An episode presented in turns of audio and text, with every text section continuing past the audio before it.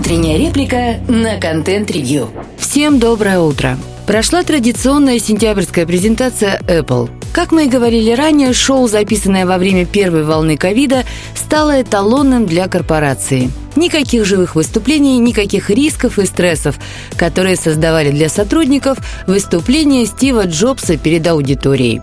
Набор рафинированных, немного скучноватых роликов в стиле Диснея и короткими перебивками а-ля вечернее телешоу. Даже хронометраж стал похож – полтора часа. То есть тут инноваций не оказалось, хотя было больше оснований ожидать их именно от самого формата презентации, а не от продуктов, которые обновились по всем канонам маркетинга от Apple, без каких-либо сюрпризов.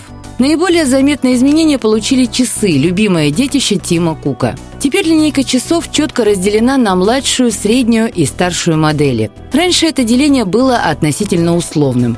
Изначально была попытка продать одно и то же устройство, но в разных корпусах, включая золотые. Потом деление на сегменты прошло по поколениям, а для позиционирования топовых моделей привлекались сторонние бренды вроде Hermès.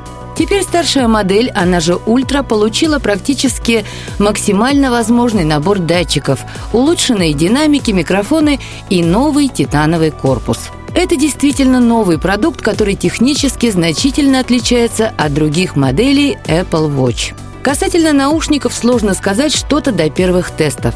Если вы часто теряете подобные аксессуары, то бипер в кейсе будет полезной опцией. Но на революцию это, при всем уважении, никак не тянет а все остальные обещания можно будет проверить только получив реальное устройство в уши. Объективно оценить звук в бытовых условиях крайне сложно, а особенности человеческого слуха делают его восприятие намного более субъективным, чем изображение. Его-то как раз без проблем можно замерить простым прибором, оценить яркость, контрастность и прочие параметры.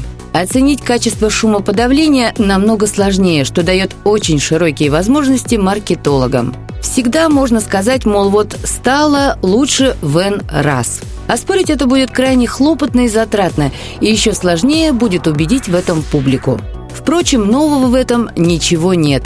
Рынок high-end аудио во многом существует благодаря этим особенностям. Что же касается самих айфонов, то линейка остается прежней.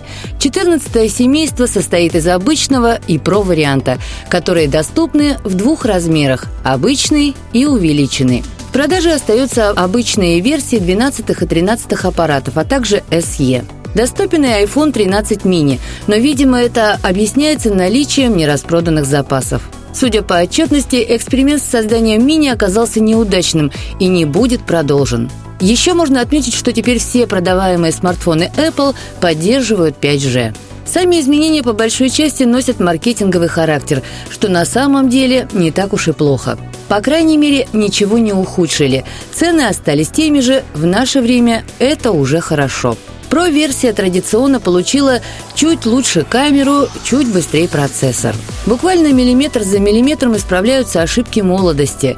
Устройства стали чуть толще, и это позволяет сделать батарею более емкой и добавить пресловутый Always at Display. Чтобы хоть как-то сделать заметную разницу между обычной и Pro-версией, стала изменена форма выреза под камеру, который стал меньше и позволяет моментально отличить Pro-версию от простого айфона. Ну и общей для всех 14 айфонов стала поддержка подачи сигнала бедствия через спутник. То есть вы можете отправить свои координаты и короткие текстовые сообщения в службу спасения. Для этого используется инфраструктура Global Star, которая стала намного сговорчивее после запуска Starlink.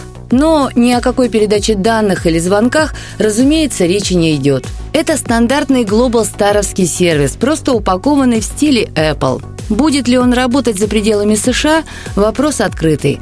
Но уже сейчас можно объявить об открытии осеннего фрик-парада – в ближайшее время мы наверняка услышим немало диковинных фантазий на тему спутниковой связи и айфонов.